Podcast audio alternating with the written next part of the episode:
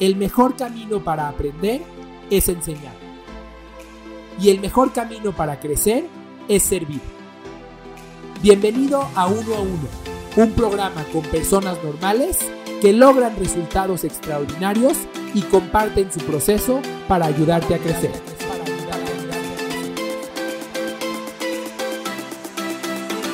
Bienvenido a Uno a Uno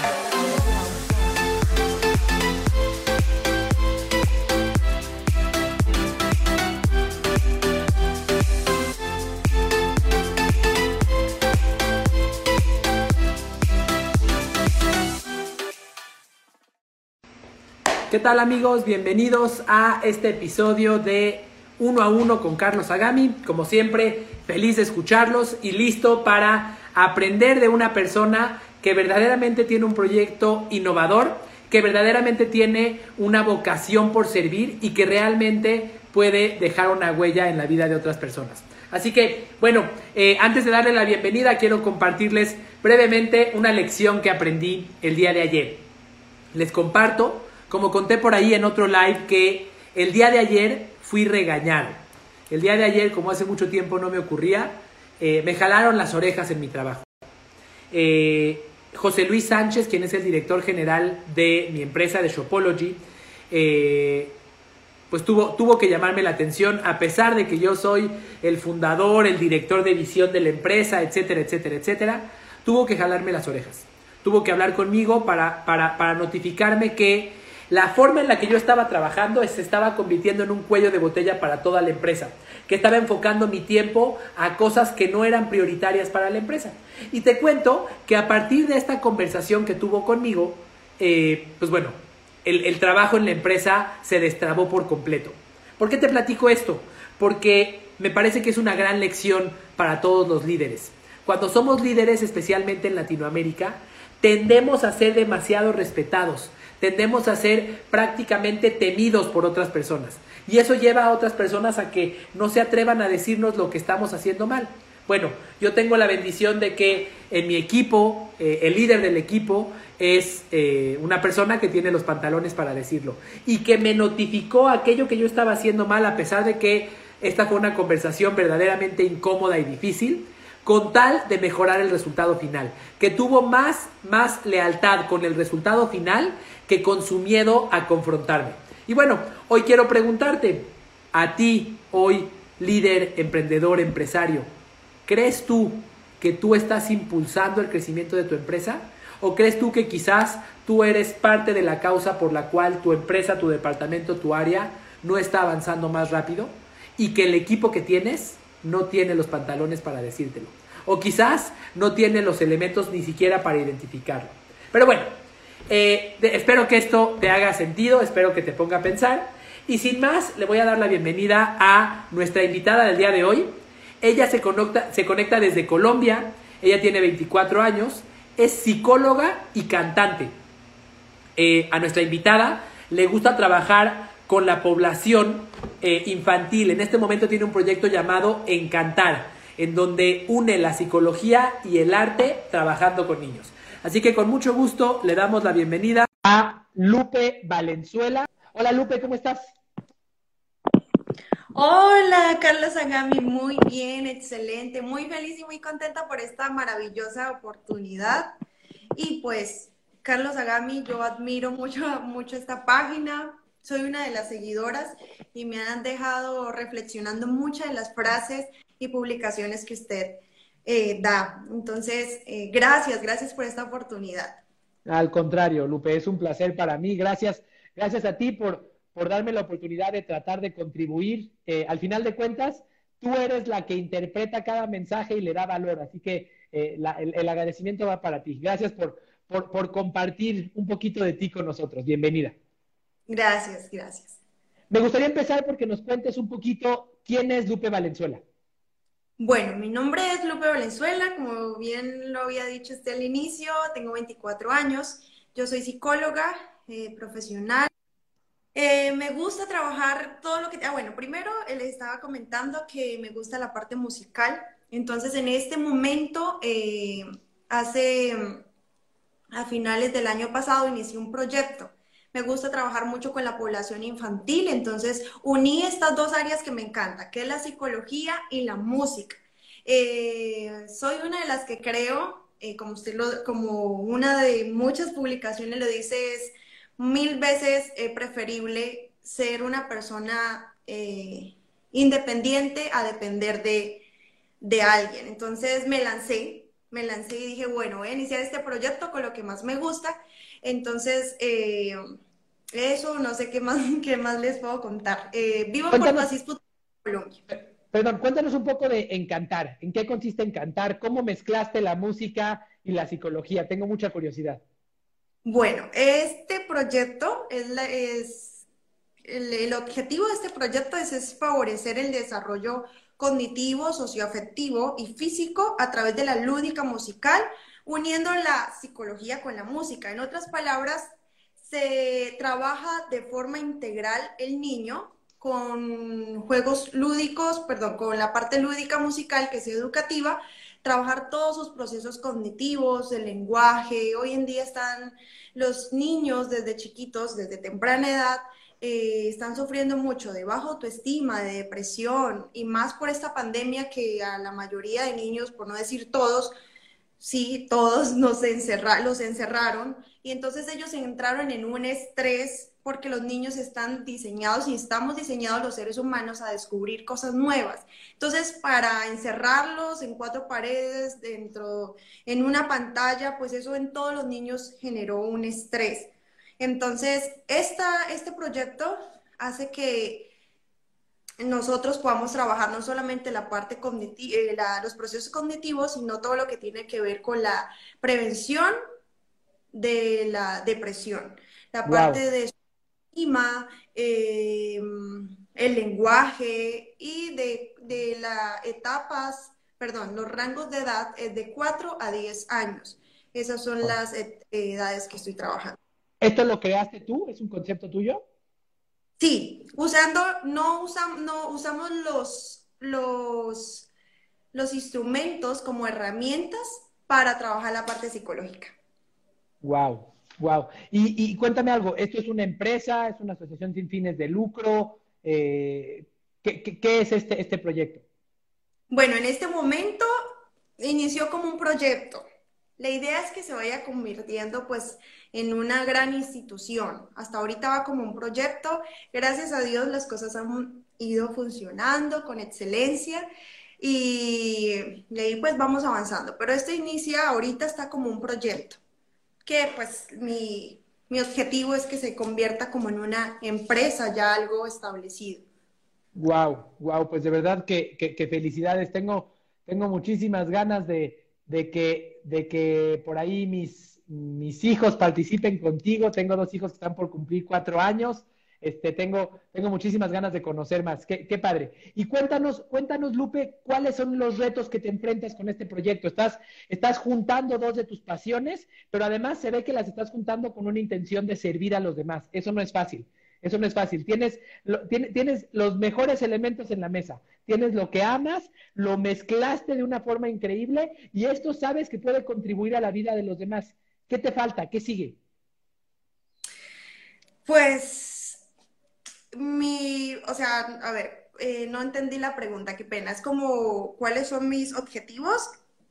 ¿Y, cuáles, son cuáles son tus retos? ¿Cuáles son los obstáculos que tienes que vencer?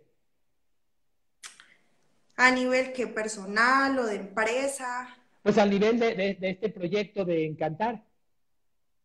Bueno, una de las cosas eh, que de un inicio fue, es, uno de los obstáculos que lo ve como obstáculo es el miedo, ¿no? No todas las personas se lanzan porque está como el pensamiento de que será que sí me va a funcionar y será que no. Y aún actualmente ya, aunque se ha visto que gracias a Dios ha funcionado las cosas, aún sigue ese tipo de pensamientos y yo lo veo como un gran obstáculo un gran obstáculo, pero a la vez eh, llega otro pensamiento en la cabeza, está como el, el, lo negativo y está el positivo, donde dice, no, bueno, eh, Lupe, tú tienes algo único que te dio Dios. Eh, puede llevar, eh, otras son las competencias, porque a través de este proyecto pues se, alumbró el bombillito de muchas personas y también trataron de sacar eh, estilos de este proyecto acá en el mismo lugar donde estoy. Entonces, los veo como, bueno, primero más es como el miedo, pero pues ya lo he estado superando. Yo creo que ese es el obstáculo más grande que puede tener una persona. Mira, si me permites, Lupe, acabas de decir desde mi perspectiva el veneno y el antídoto. Cuando uno, cuando uno siente miedo, siente miedo porque, porque piensa que si las cosas no funcionan, va a perder algo. Los seres humanos eh, lo que, lo, a lo que más miedo le tenemos es a perder algo que ya tenemos, a perder nuestra reputación, a perder nuestro dinero, a perder el cariño de los demás. De ahí viene el miedo, pero inmediatamente después me dices, pero después pienso que yo tengo un don, que yo tengo un don o que yo tengo ciertas, ciertas eh, atributos o ciertas características que me permiten llevar a cabo este proyecto que muchas otras personas no pueden. Y entonces sé que si pongo este don al servicio de los demás, puedo tocar sus vidas. En ese momento, ¿sabes qué le pasa al miedo? Desaparece, porque te das cuenta que no lo estás haciendo por ti.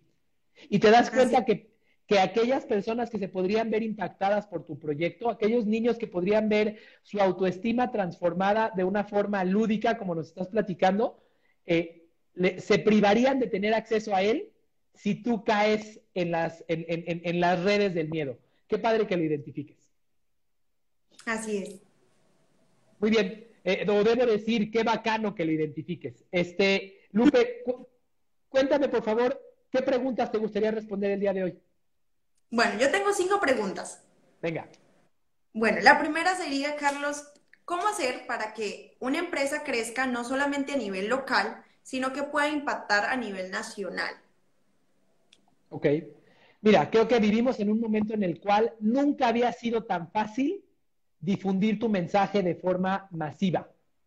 Nunca, nunca había sido tan fácil. Hoy, hoy, eh, N número de personas van a escuchar esta entrevista, N número de personas van a escuchar el podcast que se realizará a partir de esta entrevista. Nunca había sido tan fácil tocar la vida de más personas.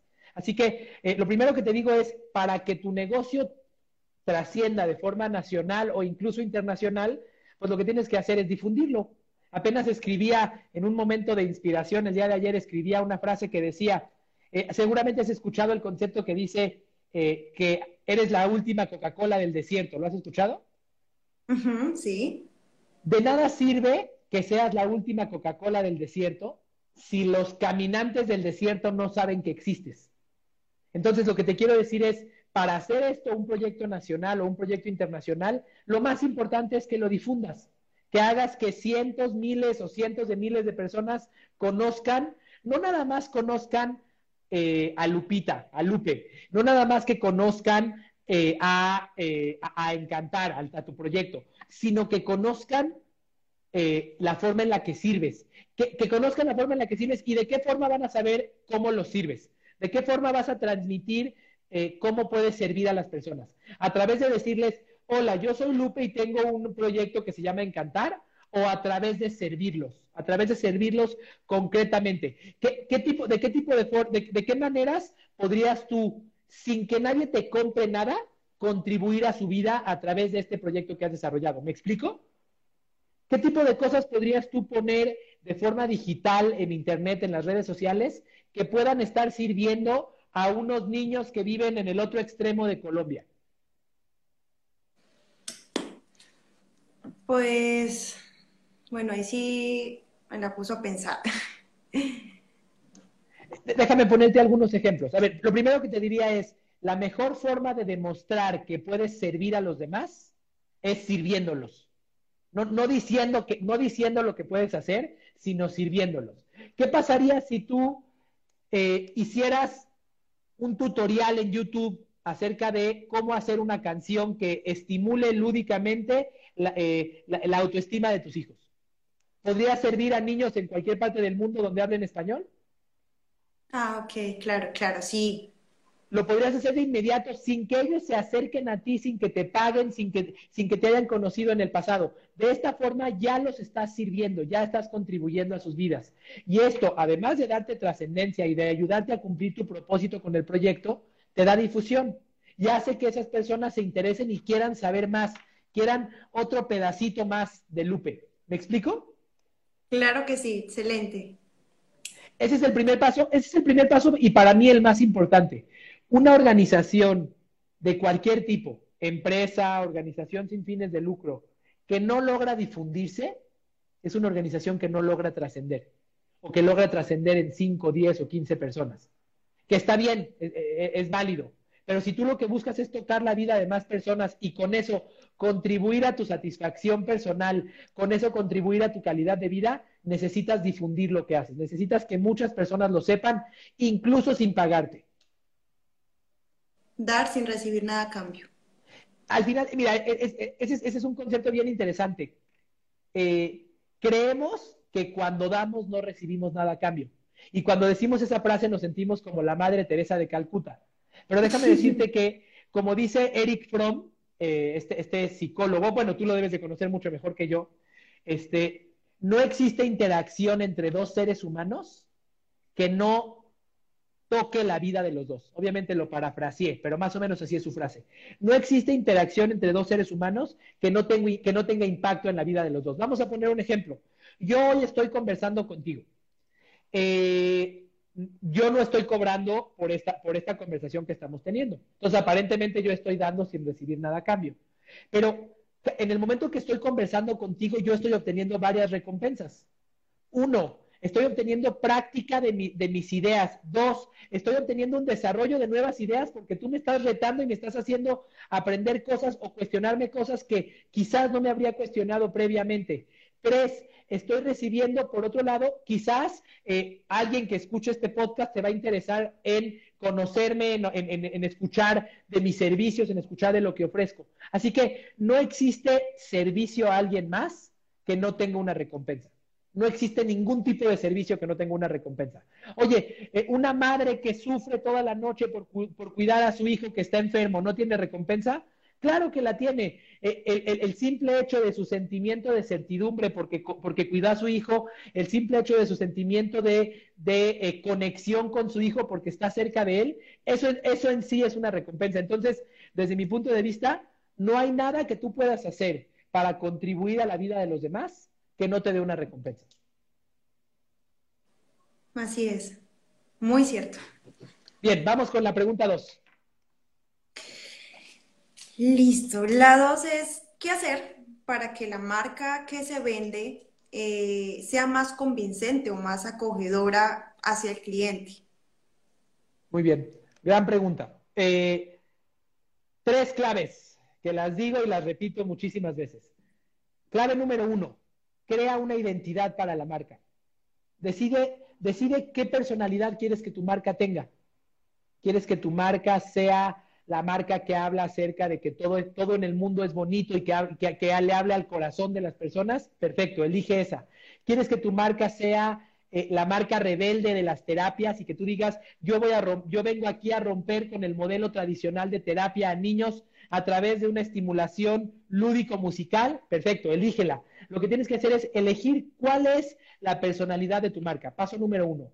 Paso número dos, Comprende la emoción del cliente al que sirves. Empatía. Comprende la emoción del cliente al que quieres servir. ¿Qué está pensando la madre de familia cuando tiene un hijo falto de autoestima? Quizás ni siquiera sabe que su hijo no tiene autoestima porque es muy difícil interpretarlo y por otro lado es muy difícil reconocerlo porque eso implica quizás que nosotros como padres no lo hemos hecho perfecto. Entonces, eh, ¿qué necesita ella? Bueno, quizás lo que necesita es sentirse segura de que de que no se equivocó, sentir, que esto le puede pasar a cualquiera. Quizás necesita sentir certidumbre de que cualquier, cualquier eh, empresa o persona que me quiera ayudar tiene, tiene un modelo probado. Nadie quiere meter a su hijo en un tratamiento experimental a menos de que no tenga de otra. Todos queremos meter a nuestros hijos en cosas que sabemos que funcionan. Entonces, el segundo paso es empatiza con esas madres a las que quieres servir. Empatiza y entiende qué emociones pasan por su cabeza. Quizás ellas antes de interactuar contigo están sintiendo culpabilidad, están sintiendo miedo, este, quizás están sintiendo incertidumbre. Bueno, ¿qué necesitan sentir? Necesitan, necesitan sentirse quizás parte de una comunidad, sentir que no son las únicas, sentir que esto le pasa a cualquiera, quizás necesitan sentir que aquello que tú les puedes ofrecer es algo probado y seguro. Quizás necesitan sentir que Lupe tiene todas las credenciales para ofrecerlo, necesitan sentir control. Entonces, ese es el, segundo elemento. Entiende qué necesitan sentir. ¿De acuerdo? Y el tercer y último elemento es, sirve a esa emoción de forma consistente, de forma coherente. Es decir, si tú me dices que vas a ayudarlas a sentir eh, a sentir seguridad, a sentirse, a sentirse parte de una comunidad, a sentir, que, a sentir que no son las únicas que lo están viviendo, bueno, transmite eso todos los días a través de todos los canales posibles. Transmite esto a través de tus redes sociales, transmite esto cuando hables por teléfono con una de ellas, transmite esto a través de tu página de internet, transmite esto cuando estés eh, dando un tratamiento lúdico musical a un niño. Este, transmítelo en todos los elementos que tú eres esa identidad de marca que acabas de decir y que satisfaces esa emoción de la persona. Eh, no sé si soy claro, Lupe. Sí, muy claro. muy bueno. Eh, esas son las tres claves para que un cliente se sienta en confianza con una marca. Que yo como cliente, primero que nada, sepa quién es esta marca y sepa que la marca no me va a traicionar. Que lo que me dijo hoy que es, la personalidad que me dijo hoy que tiene, también la tendrá mañana, que siempre la voy a percibir con esa personalidad. Segundo, que yo sienta que, comprende mis emociones, que comprende lo que estoy, lo que estoy sintiendo. Eh, hay un autor que se llama Evan Pagan que dice que eh, nosotros como empresas debemos de demostrarle al cliente que lo entendemos mejor de lo que él se entiende a sí mismo. En ese momento ya ganaste. En el momento que tú le digas a la madre de familia, Entiendo que te sientes preocupada, entiendo que te sientes angustiada, entiendo que tienes miedo de que tu hijo crezca y no se convierta en un hombre de bien. Te entiendo totalmente. Y por eso tengo esta solución que está aprobada tal, tal, tal, tal, tal y tal. De esa forma le vas, le vas a hacer sentir lo que ella quiere, que ella ni siquiera sabía que lo necesitaba. ¿Me explico? Sí. Muy bien. Espero, espero que esto te, te aporte valor. Venga, vamos con la tres. Listo. La tercera pregunta es, ¿qué hacer cuando la empresa empieza a crecer desbordadamente? ¿Qué tengo que cuidar? ¿Qué debo hacer o qué no debo hacer? Ok, primero debes de celebrarlo, porque son pocas empresas las que crecen desbordadamente. Pero, pero me parece extraordinaria, extraordinaria la pregunta. Eh, creo que lo más importante es que eh, la venta que importa a un cliente no es la primera, sino la segunda. La primera venta a un cliente puede ser, puede ser, puede ser suerte, puede ser obra del Espíritu Santo, cayó, cayó del cielo la venta o cayó por casualidad, o lograste convencer a la persona y lograste, lograste hacerle sentir algo para que te compre. Pero la que importa no es la primera, la que importa es la segunda. La segunda venta es cuando de verdad le demuestras al cliente que cumples tus promesas. Eh, ¿A qué me refiero con esto? Si en la primera venta no me cumpliste, no existirá una segunda. Ahora, cuando tu empresa empieza a crecer desbordadamente, como me platicas, empiezan a crecer los riesgos para que no cumplas tu promesa de la primera venta. Y entonces, lo que le ocurre a la mayoría de los empresarios pequeños es que hacen esto. La empresa va muy bien, va muy bien, crece, pero entonces cuando empieza a crecer empiezan a faltar en sus promesas, empiezan a incumplir lo que ofrecen inmediatamente vuelven a decaer. Y entonces otra vez, vamos, vamos, vamos, vamos, empiezan a, incumplir en sus promesas y vuelven a decaer. Te, te, lo digo porque yo incurrí en ese, en ese eh, error muchísimas veces, muchísimas veces. Este, yo llegué a tener, a tener una empresa que supervisaba dos mil puntos de venta de tiendas a nivel internacional en 10 países y justamente me pasó esto, yo estaba celebrando el crecimiento y de repente no, no, no, no me aseguré de cumplir mis promesas e inmediatamente pasé de 2.000 a 400. Reduje el tamaño de mi empresa drásticamente porque no logré cumplir las promesas que tenía. ¿Qué te, recomiendo en este sentido? Eh, me parece que es muy importante que te asegures de que tu mente, tu, tu energía está dedicada en aquello para lo que tú eres extraordinaria y que si hay algún área de la empresa que, requiere atención, que no eres la mejor para atenderla, pues traigas a alguien más para que atienda esa parte. Uno de los grandes errores de los empresarios es que nos dejamos llevar por nuestro ego y queremos ser nosotros los que sabemos de todo y queremos ser nosotros los pulpos que resolvemos todos los problemas. Y esa es una de las causas más comunes por las cuales los pequeños empresarios les pasa esto. El, crecimiento empieza a desbordarse, pero no, se, no, se, no, no, no atraen talento que complemente sus debilidades. Hay que reconocerlo, así como dijiste que tienes varios dones y varias fortalezas, también tienes varias debilidades. Y si no subsidias esas debilidades con alguien más que complemente lo que tú no sabes hacer o aquello que no son tus dones, entonces seguramente te va a ocurrir esto que acabamos de platicar. ¿Me explico? Sí. Eh, excelentes, estoy impactada, excelentes consejos. Muchísimas gracias. No, al contrario, al contrario, es un placer. Cuando, cuando dijiste, Carlos, en esta tercera pregunta al inicio, que si el cliente iba a su primera muestra y no volvía a la segunda, pues es ahí pues uno también tiene que preguntarse qué pasó. Y si eso sigue sucediendo, algo está pasando. Y eso mismo pasa, por ejemplo, en mi caso, cuando aparte del proyecto yo atiendo a pacientes eh, de forma particular. Y eso es algo que se puede identificar. Si el paciente viene una vez y no volvió a la segunda, ahí es donde se, uno debe preguntarse, bueno, ¿qué pasó aquí? ¿No le gustó los servicios? Eh, ¿No recibió la atención o lo que él esperaba? Y lo relaciono con lo que dijiste a esta parte también profesional de la psicología, porque así mismo pasa con los pacientes. Claro. Entonces, es muy claro, claro, eso es... Y ahora pues con este proyecto Encantar, sí me, me dejó pensando ahorita esto algo bien interesante es que lo que tú estás ofreciendo es algo en lo cual, por definición, tu cliente es neófito. Es decir, tu cliente no sabe de psicología, por eso fue contigo. Tu cliente no sabe, no es experto en cómo tratar la autoestima de su hijo, por eso fue contigo. Entonces, quizás tú le puedes estar dando la solución que necesita, eh, quizás tú le estás dando el remedio que necesita para resolver su problema, pero si él no siente que está recibiendo lo que necesita, entonces no regresará.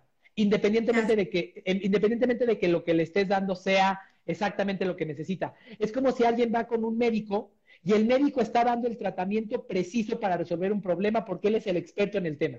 Pero si el médico no le hace sentir a su paciente que está en el camino correcto, si no, si no le hace sentir que está resolviendo su problema, pues entonces el paciente se va a ir, independientemente de que el paciente no sabe del tema y de que el médico estaba haciendo un buen trabajo. Entonces, además de hacer eso que haces, tienes que hacer sentir que lo que haces le da el resultado al cliente que él espera. No sé si me explico. tienes que hacerle sentir que va por el camino correcto, porque además aquello que tú ofreces no se resuelve en un día. No llega el niño, canta una canción y ya se resolvió su autoestima. Me imagino que es un proceso.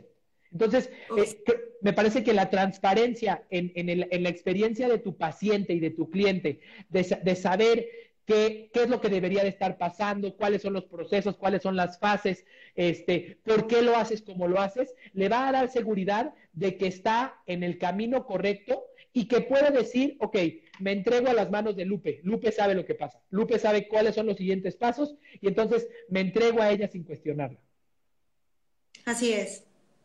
Totalmente cierto. Venga, vamos con la cuatro. Listo, la cuarta. La cuarta.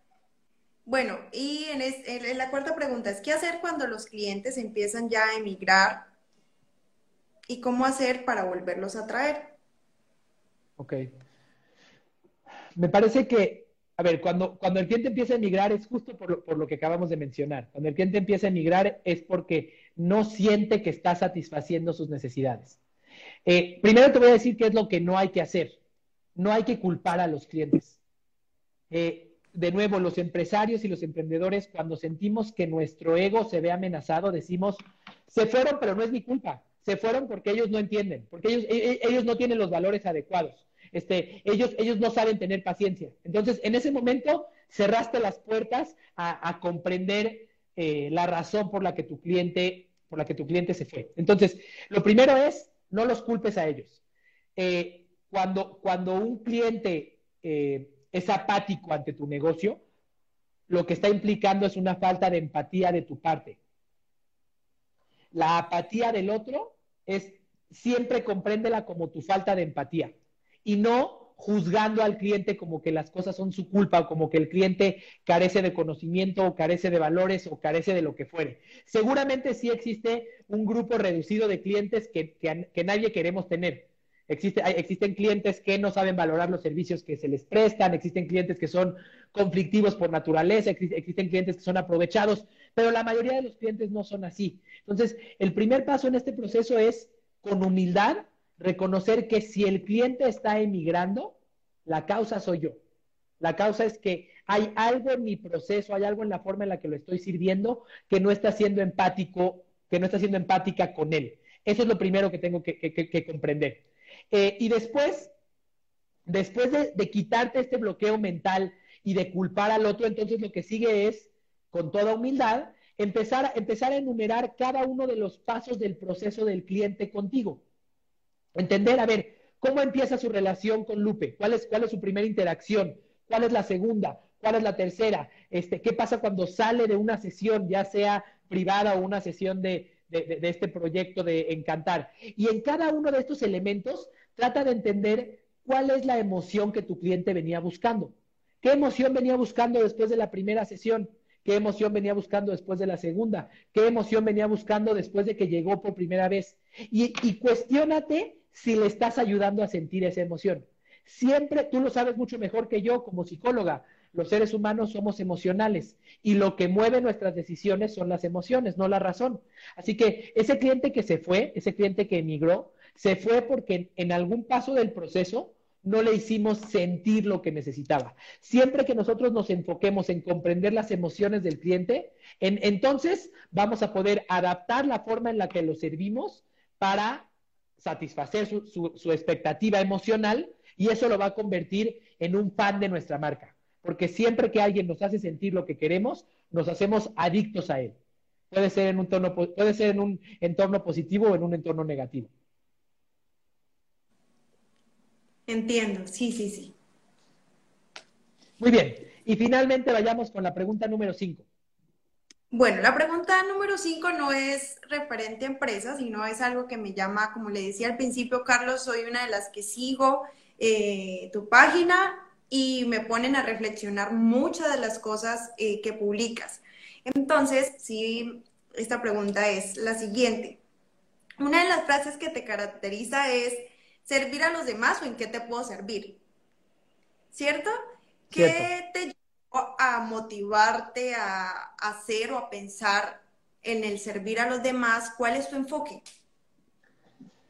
Mira, la realidad es que el concepto de estoy para servirte eh, es un concepto que siempre durante, durante, desde el inicio de mi vida profesional, este, desde que tenía 15 años y de repente iba a trabajar al, al, al, al negocio de mi padre, eh, siempre cuando alguien me decía, estoy para servirte, o, alguien decía, soy tu servidor, es algo que siempre como que me sonaba unas campanitas en la cabeza, pero nunca, nunca le di importancia. La realidad, déjame compartirte que el concepto, el concepto estoy para servirte, me llegó a mí mientras corría un maratón en Orlando, Florida, en Estados Unidos.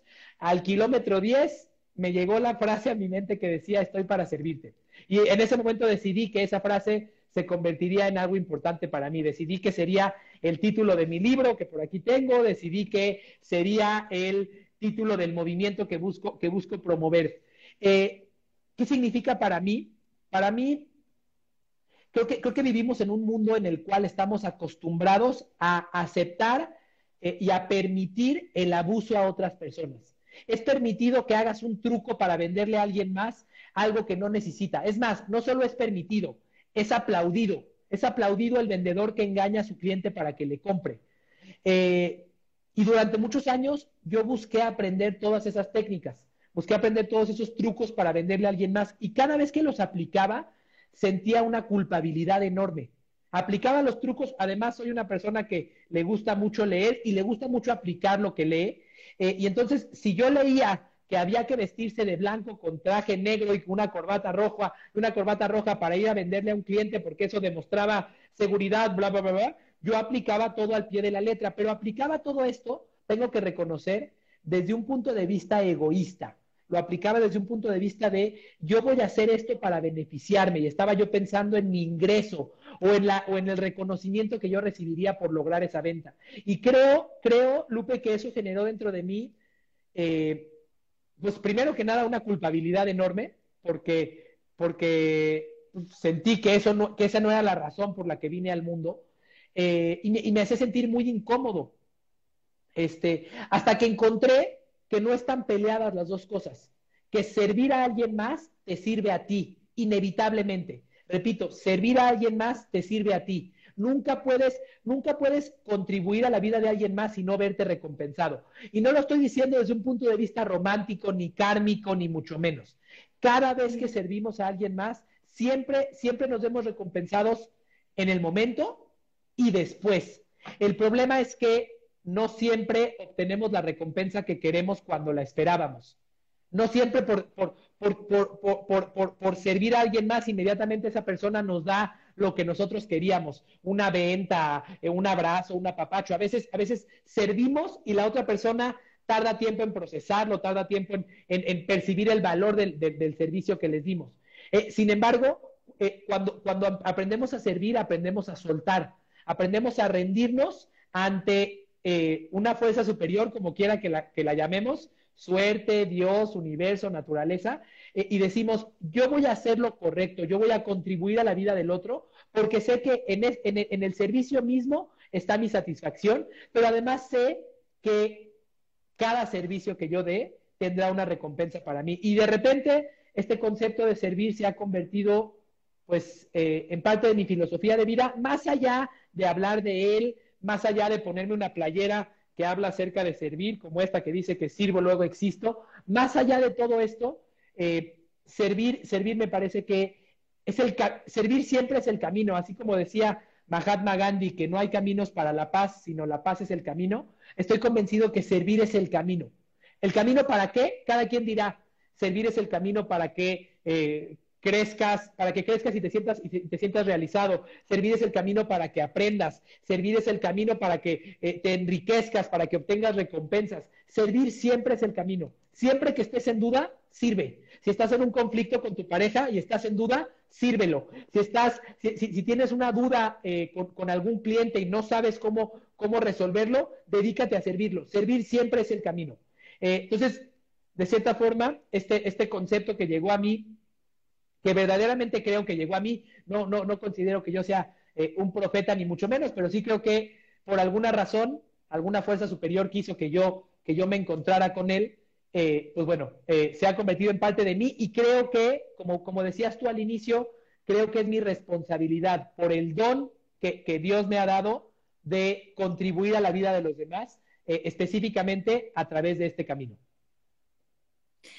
Una de las, de las esta, bueno, una no, esta frase que te caracteriza de en qué te puedo servir es lo que me llamó, me llamó mucho la atención de Carlos Agami. De hecho, eso me llevó a, a, seguir y a estar pendiente de cada publicación que haces, Carlos, porque soy una de las que pienso que el servir a los demás, el dar a los demás, siempre se va a tener una recompensa. Muchas veces en muchas ocasiones, como tú lo decías ahora hace ratico, no vamos a mirar, eh, no se va a esperar la respuesta, pero todo lo que se siembra se cosecha. Y en algún momento de la vida nos vamos a enterar que lo que dijiste, que lo que hablamos, que lo que dijimos, lo que, lo que actuamos, dio fruto, dio respuesta y eso es lo que trae satisfacción. Lo único que tenemos que hacer es confiar. Eh, tenemos, tenemos que dejar la ilusión de control que nos dice que si yo pongo cinco, una, una moneda en una máquina de refresco y aprieto el botón, me sale el refresco. Eh, ahí, tenemos, ahí tenemos control de la situación. Pero en el mundo en el que vivimos verdaderamente no tenemos control de la situación. Y eso no implica que por ello no debamos de servir. Yo sé que hoy mi conversación contigo, bueno, o busco que hoy mi conversación contigo pueda contribuir a ti, a tu vida, eh, y no sé cuál será mi recompensa y no la estoy esperando. Sé que habrá una y sé que habrán varias.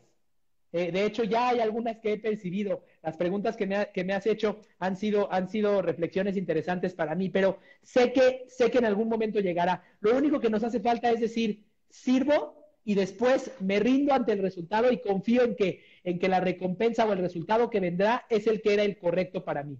Y no me aferro a una ilusión de control de que yo sé lo que meto y estoy seguro de lo que saco. No sé si me explico. Sí. Muy bien. Lupe, déjame preguntarte, ¿cómo podemos eh, encontrarte en redes sociales? ¿Cómo podemos encontrar tu proyecto de Encantar? Bueno, Encantar está en Instagram, está como Encantar, raya al piso, LB. Y eh, ya mm, a mí, Lupe Valenzuela, raya al piso igualmente. En Facebook también Encantar. En, Facebook sí es Encantar, perdón, en Facebook es lo mismo. Encantar, raya al piso, LB. Y mi perfil, Lupe Valenzuela. Padrísimo, padrísimo. Sí, sí. Carlos, eh, a comentarte que hace como tres meses lancé uno de mis proyectos, como le decía, eh, amo cantar. Y hace muy poco escribí una canción dada por Dios, escrita para Dios y que ha sido y fue de gran bendición para mi vida. Yo sé que estoy totalmente segura que será y seguirá siendo de gran bendición para las personas que lo escuchen. Entonces también aprovecho y, te invito a que la puedas ver. Se llama Lupe, eh, perdón, Contigo, Lupe Valenzuela. Esa sí está en YouTube. Increíble, increíble. Pues Lupe, eh, cuenta con ello, cuenta con que, con que la voy a escuchar, cuenta con que te estaremos siguiendo y estaremos, estaremos conociendo de tu camino, eh, estaremos conociendo de, cómo, cómo estás poniendo tus dones al servicio de los demás, cómo quieres contribuir a la vida de niños que después serán adultos y padres y serán los que formen eh, los que formen la nueva sociedad. Así que de verdad, de verdad que gracias por compartir con nosotros tu experiencia, gracias por compartir con nosotros tu historia y estaremos siguiendo el futuro y los retos de Encantar. Cuenta conmigo si en cualquier momento eh, tienes alguna, algún cuestionamiento que quieras resolver o, algo, o algo que quieras compartir, cuenta conmigo para que lo platiquemos y para que pues logremos cada vez más contribuir a la vida de otras personas a través de servir a los demás. Muchísimas gracias, Lupe. Ha sido un placer y bueno, un gran saludo hasta Colombia. Muchísimas gracias, Carlos. Igualmente, cuando guste venir a Colombia y especialmente a Puerto Asís Putumayo, por acá lo estaré esperando con los brazos abiertos a usted y para su familia también. Muchas gracias por esta oportunidad y gracias por cada palabra, por cada consejo. Lo tomo y lo recibo en mi corazón y créanme que lo voy a poner en práctica. Muchísimas gracias. Gracias por ese privilegio. Me, alegro mucho. Gracias por ese privilegio. Muchísimas gracias a todos por participar en este episodio de uno a uno. No olviden seguir a encantar-lb eh, para conocer un poco más de Lupe Valenzuela y de este proyecto tan increíble para contribuir a la autoestima de los niños. Muchísimas gracias a todos y que tengan una excelente tarde. Chao, bendiciones, gracias.